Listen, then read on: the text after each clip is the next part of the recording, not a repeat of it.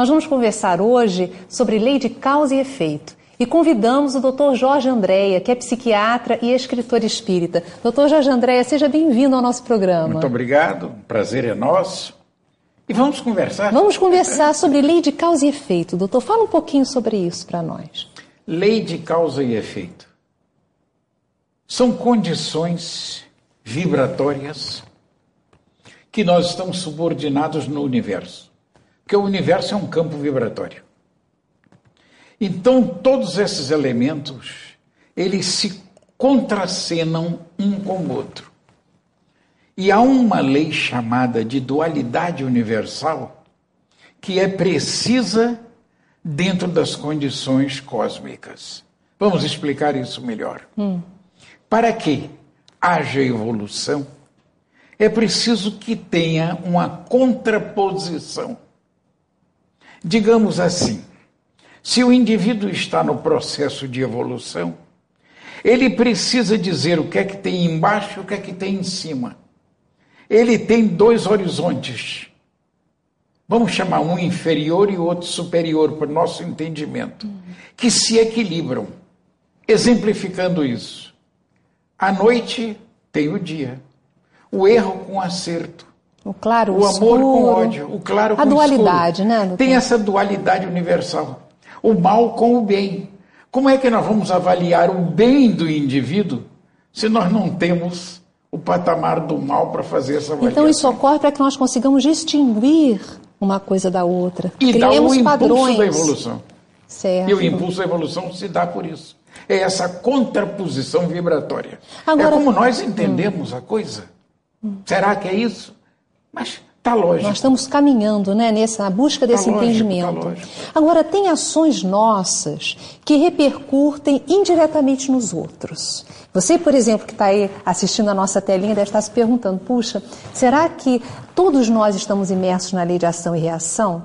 Quando eu faço alguma coisa a outrem, isso repercute em mim? Como é que é isso, doutor Jorge André? Ah, repercute. Repercute. Porque não é só uma linha direta. Tem a linha direta da própria evolução, mas tem o que nós chamamos as ramificações. Porque o indivíduo sai um pouco da linha direta e fica naquele patamar até ajustar o patamar. Depois de ajuste, ele toma o fio novamente. São casos das reencarnações que falem de falência de determinados espíritos, que eles não retrogradam jamais, mas quando se equilibram, voltam para o processo da evolução. Isso quer dizer que todos nós caminharemos para ele. Agora, nós fazíamos uma, digamos, um planejamento reencarnatório antes de voltarmos. Nós podemos seguir esse planejamento ou não, porque temos o livre-arbítrio, não é isso? Então, nós podemos piorar a nossa situação ou melhorar ou, ou desencarnarmos na mesma? Como é que fica? Nós podemos estacionar as nossas posições porque o espírito não retrograda. Hum. Mas isso não quer dizer que esta dívida não tenha que ser equilibrada, porque senão o indivíduo não toma novamente o fio da própria evolução. Na... Então ele precisa, nestes, nessas hum. ramificações, equilibrar os processos laterais. E esses processos laterais são grandes oscilações. Vamos dizer que a linha de evolução não é uma linha reta, mas é um zigue-zague mas sempre dentro de um contorno buscando algum alvo. Na Índia, há a casta dos miseráveis, por exemplo. Eles devem se submeter a isso, a essa, a, a essa condição kármica. É kármico isso, por exemplo? Ah, eu acho que sim. Que são reações. Que são indivíduos, vamos dizer assim, dentro daquele regime ainda de castas, etc., que nem o nosso Gandhi conseguiu. conseguiu, embora melhorou bastante, muita coisa, mas nem ele conseguiu essas castas indianas. Superar que isso. são elementos corretivos do processo evolutivo. Agora, nós precisamos corrigir um mal passado sempre através da dor? É só através da dor que nós conseguimos superar? Nem sempre. Realizações. O indivíduo faz realizações. Digamos assim, um indivíduo que tenha grandes dívidas do passado. Chega na Terra, tem intelecto para isso, torna-se um pesquisador, descobre uma coisa que vai beneficiar a humanidade. O salto evolutivo vai se dar. Agora, a neutralização também do seu passado negativo. Doutor Jajandreia, todo sofrimento advém de um karma anterior? Ou a gente pode complicar a nossa vida? Também pode complicar. Ah, é? E podemos ainda acrescentar uma coisa. Tem sofrimentos de indivíduos que têm uma linha muito precisa dentro da evolução vamos dizer assim, não devem nada no passado. Mas mesmo Mas assim o sofrimento sofre. continua para aprimorar o processo da evolução. Esses indivíduos que sofrem dessa forma são espíritos que têm condições para isso. Doutor Jajandreia, karma, lei de causa e efeito, ação e reação, é tudo a mesma coisa? É. E precisamos também dar uma conotação a karma. Porque, Porque nós achamos que é coisa casa- ruim, né? é, achamos que karma sempre é ruim. Karma quer dizer reação. Pode ser um karma positivo, um karma negativo. Ah, então nós temos karmas positivos em nossas e vidas. negativos. Agora, de um modo geral, se emprega a terminologia karma como se fosse uma coisa não bem gostosa nem aceita. Então, tudo aquilo que a gente faz vai ter uma reação futura. E se eu planto rabanetes, eu colho rabanetes, se eu planto espinheiros, eu colho espinheiros. É isso? Tem variações. É? Variações que se equivalem. E é que por isso, nos mecanismos reencarnatórios, quando o indivíduo tem dívidas pretéritas, não quer dizer que essas dívidas vão refletir exatamente iguais como na posição anterior. Mas sim com coisas equivalentes que equilibrem, se ajustem e explicando melhor. Vamos dizer que o indivíduo desenvolveu o amor para umas tantas posições. Ele, a pouco e pouco, vai diminuindo aquele karma negativo por este amor. Não precisa ser a mesma coisa. Então, o amor cobra a multidão dos pecados, é Exato. isso? E é por isso que os orientais chamam este indivíduo está queimando o karma. Então, por exemplo, quando a gente faz uma coisa boa, praticamos a caridade, nós estaríamos também neutralizando coisas ruins do passado? Com certeza, sempre. Sempre. Como todos nós temos os nossos defeitos, e perdoe eu dizer, estamos encarnados porque somos necessitados. Sempre temos alguma coisa a fazer. E quando não temos, vamos dizer mesmo assim, dificuldades pregressas, só o processo reencarnatório já são impulsos evolutivos. Agora, doutor Jorge André, quem se encarrega de registrar as coisas boas ou ruins que nós fazemos? Nós ficamos com alguém ao nosso lado, um anjo da guarda, ou Deus fica lá de cima olhando? É a grande lei onde nós estamos mergulhados, mas nós temos a nossa responsabilidade. O nosso grande eu, aquilo que os psicólogos modernos chamam de self, inclusive a nossa Joana de Ângeles, que é uma das grandes mensageiras hoje da parte espiritual na Terra, ela chama de self, que é uma zona específica que nós não temos como defini-la nos seus, detalhes, e a psicologia, do modo geral, sabendo que este foco vibratório existe, colocar o nome de self, mas definir isso, mensurar isso, é impossível, porque é uma zona impenetrável na nossa organização íntima pelos métodos psicológicos atuais e conhecidos. Então, fica registrado em nós o ato que nós Tudo fazemos. registrado. Fica registrado. Né? Exigindo uma reparação ou então atraindo coisas boas. Pois, né? Ou então proporcionando evolução. Por exemplo, nós estamos agora conversando, está tudo sendo registrado na nossa organização. Mesmo que não fique no nosso consciente, vai para o nosso inconsciente, lá fica latente. Que o inconsciente, ou zona espiritual, retém tudo. Porque tudo cabe lá dentro, inclusive o cosmo. Por uma razão. Porque não há tempo nem espaço. Então, não havendo tempo nem espaço, cabe o um mundo lá dentro. É meio difícil a gente, com as nossas medidas reduzidas da nossa dimensão, avaliar esse processo. Nós gostaríamos sempre de colocar as coisas em algum lugar que ocupe espaço. Mas esses estão introjetados num mundo vibratório e que representa o próprio universo dentro de nós. Não está complicado, muito, não? Não, tá? não, não, está ótimo. Está muito bom. Eu tenho certeza que os nossos telespectadores estão gostando muito.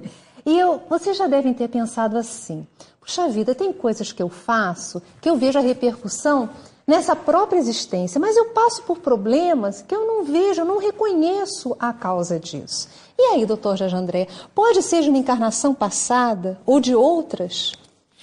Tudo isso tem correlações. Em que a reencarnação está presente na lei de causa e efeito?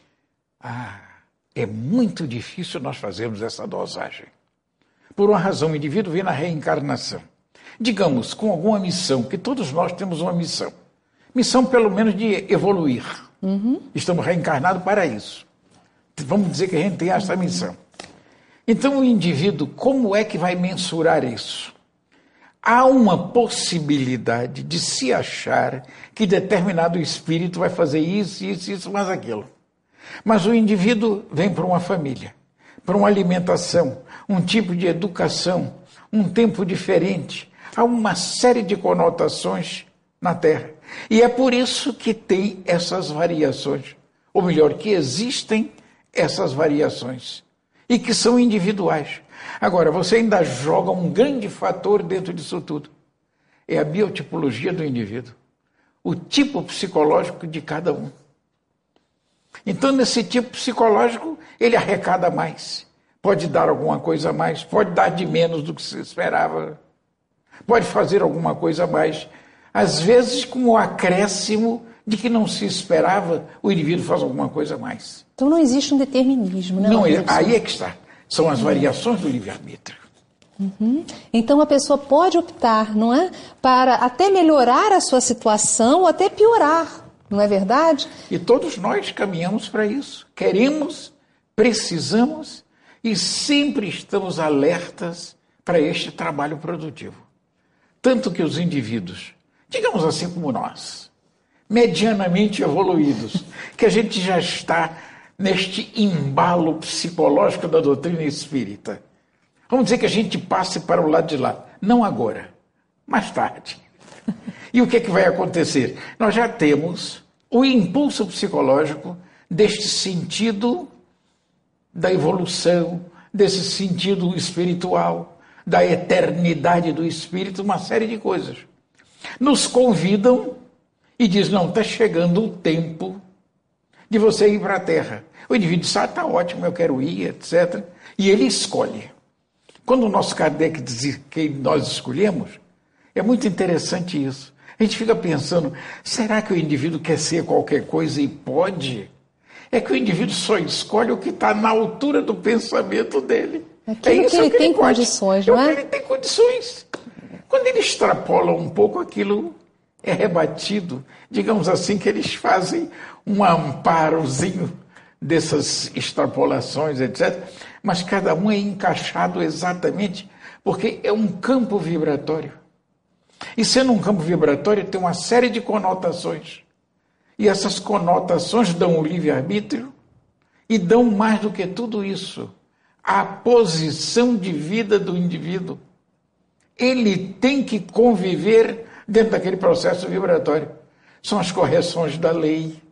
Exatamente. Uma série de coisas. E nós estamos mergulhados dentro dessa lei que é o próprio Deus, né? Então, Jorge Andréia, a lei de causa e efeito, ou ação e reação, enfim, como seja chamada, ela existe só para a Terra ou ela é uma lei universal? É uma lei universal, nem pode deixar de ser. É uma lei de equilíbrio. Que se não fosse uma lei universal, como é que nós podíamos dizer esta essa imensa quantidade de humanidades que deve existir pelo cosmos. Então tudo está dentro dessa tudo lei. dentro dessa medida. Há uma divergência muito grande de tipos, ninguém tem dúvida disso. mas é que o trabalho de cada um no processo evolutivo se equivalem.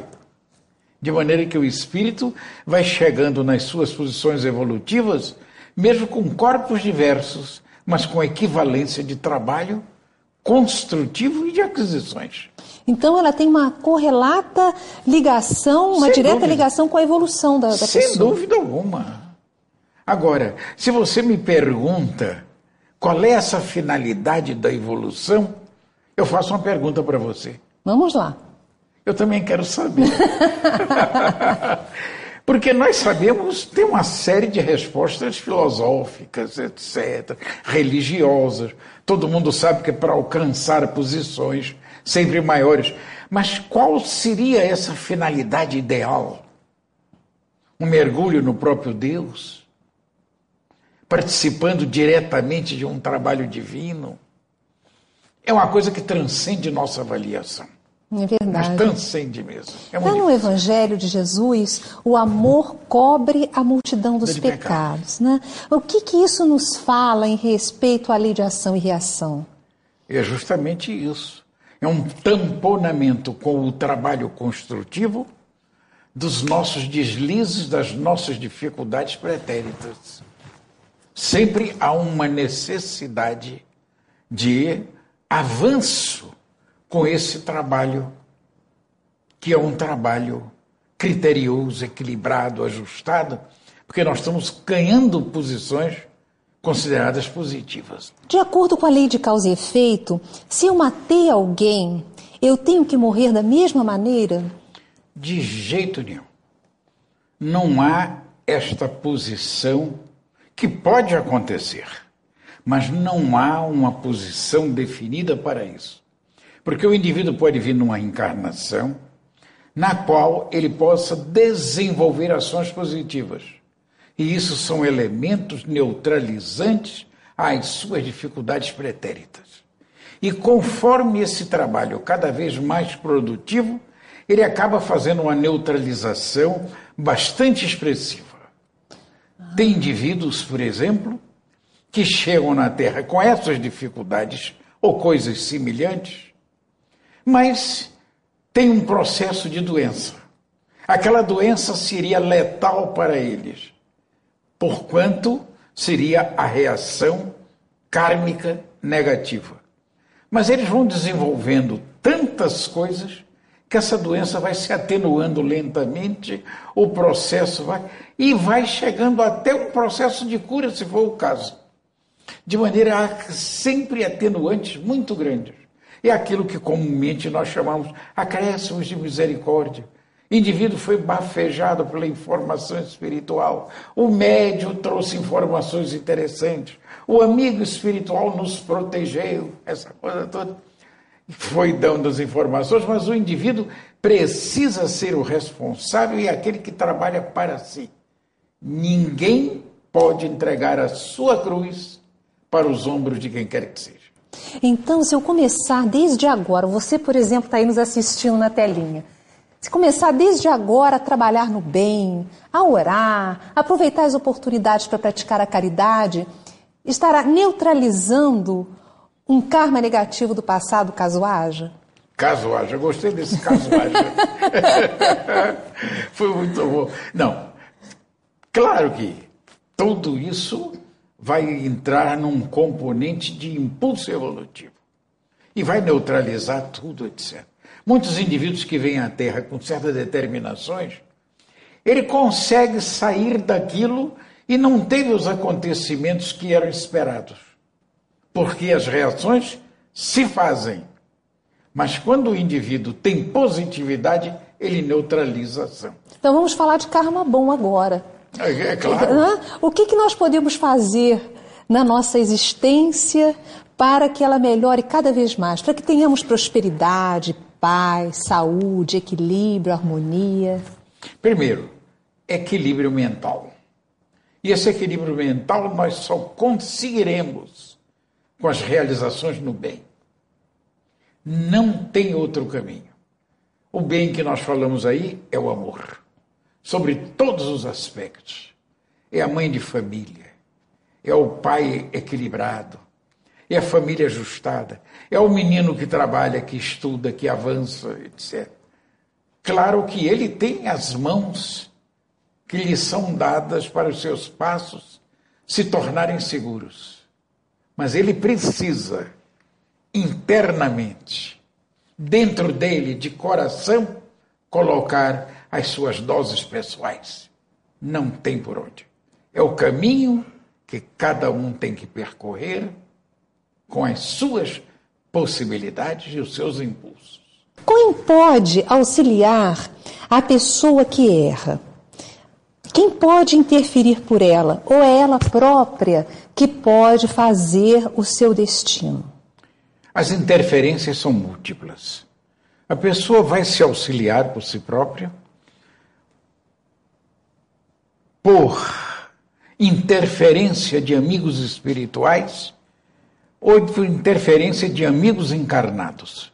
Tudo isto está dentro das condições que a evolução nos mostra e apresenta. E as variações se perdem num mundo de fenômenos. Deus perdoa os débitos que nós contraímos, doutor Jorge André? Bom, o perdão existe, porque são os acréscimos de misericórdia a fim de que o indivíduo possa tamponar as suas dificuldades, neutralizando com construções o passado negativo. Sempre as construções, claro que atuais, com o passado negativo. Nós ficamos pensando nas crianças né, que já nascem com problemas físicos tão graves, com limitações. Isso é devido a algum problema anterior em vidas Mas, passadas? Mas sem dúvida alguma estão ligados a problemas anteriores.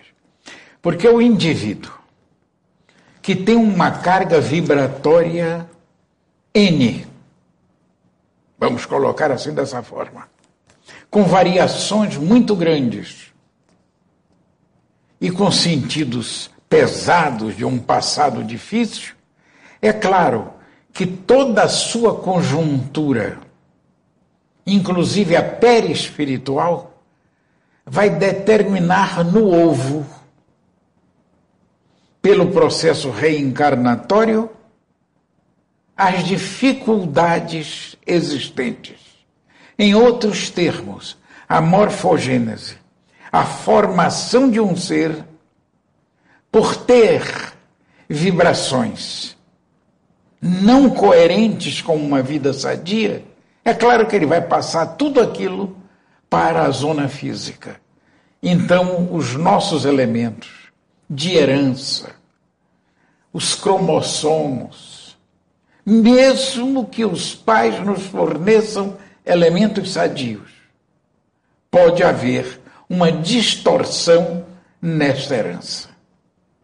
Às vezes, o indivíduo já vem com tanta dificuldade que eles já entram nos familiares que têm dificuldade genética hum, por atração. Certo. E quando a pessoa comete um crime, mas sem saber, sem ter noção da lei divina, por exemplo, um canibal, não, um selvagem, quando ele tem um ato negativo, tem o mesmo peso? De jeito nenhum. Eu lhe digo mais o seguinte: aqueles indivíduos civícolas que durante as guerras aprisionam o inimigo e depois pegam o inimigo e fazem um verdadeiro banquete com o seu corpo para absorver um pouco de energias dos guerreiros, etc. Uhum. Esse indivíduo absolutamente não tem karma nenhum. Negativo. De jeito nenhum. Ele vai ficar oscilando nesta posição positiva, no caso será positiva, porque está encarnado, e aos poucos ele vai granjeando lentamente os mecanismos da vida evolutiva. Mas karma, absolutamente não. Isso quer dizer o seguinte: que o processo kármico está de acordo com a responsabilidade de cada indivíduo. Responsabilidade essa ligada ao plano evolutivo em que nos encontramos. Então, de acordo com o meu entendimento, Não é? A lei de ação e reação vai funcionando em mim de formas diferentes. De formas diferentes. As variações são imensas. E o que, que nós podemos fazer para neutralizar as coisas ruins que possam ter eco, que cometemos no passado, que possam ter eco agora? Mecanismos de vida sempre no sentido positivo. Aí o auxílio da religiosidade é formidável. O indivíduo que tem uma religião construtiva, vamos dizer, uma doutrina espírita, com fé raciocinada, e o trabalho que vai desenvolvendo dentro de uma doutrina dessa, no seu estofo, o salto evolutivo é imenso. É imenso o salto evolutivo.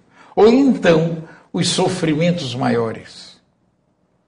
Sofrimentos dos indivíduos, digamos assim, que estão colocando pessoas salvando pessoas, dando as suas horas de vida mais preciosas por alguém, esse salto evolutivo desses indivíduos são muito expressivos. Puxa, doutor Jorge André, muito obrigada por o senhor estar aqui conosco. Nós estivemos falando com o doutor Jorge Andréia, que é escritor e psiquiatra espírita, a respeito da lei de causa e efeito. Fique conosco.